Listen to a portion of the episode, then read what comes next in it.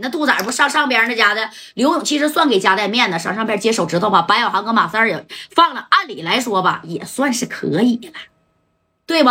那你看，哎，这刘勇就说：“夹带呀，你是真有米儿啊！但是我问你，一个男人的面子，他值多少米？你说这一下给戴哥就问住了。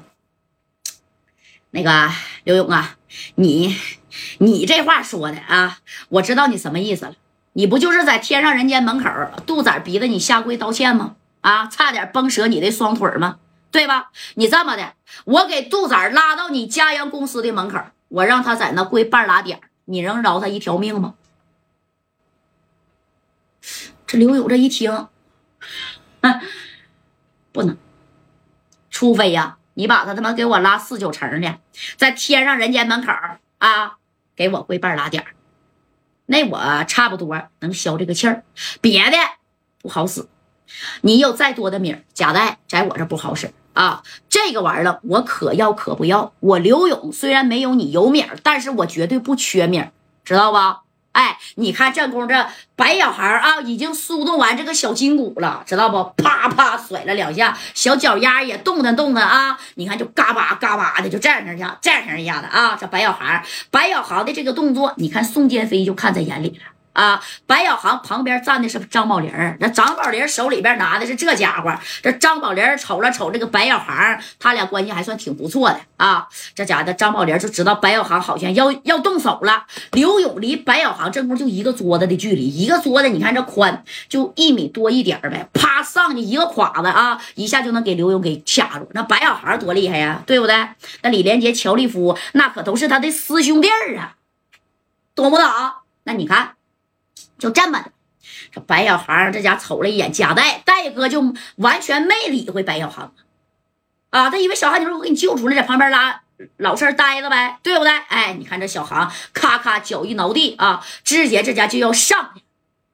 这谁呀？宋建飞反应的是贼快，当时这宋建飞，那你看啊，宋建飞也拿着个家伙呢啊，就看着白小航呢，只要你一动，我啪的一下子我就给你冲整出去，你信不信？哎，就这么的，你看这白小航啊啊，这家伙的，是最后自己倒计时呢，三、二、一，干啥呀？要去给刘勇锁喉了。这李正光啊，那你看这不行啊，好不容易有点缓和，你可不能上啊。这李正光这个手都这样的，这这这这这这这，你看这白小航一垮子啊，自己数三二一，啪就冲上去了。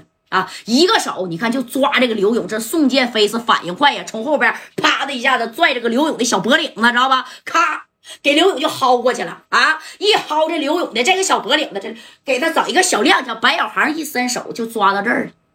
没抓着这个地方啊，刘勇的整个的就这个地方，还有这个地方，让白小航给划了一道印儿，像九阴白骨爪似的，就差那么说白了半秒钟，零点三秒，零点二秒，白小航就能给他抓住，抓住咔吧一拧，直接能送他上路了。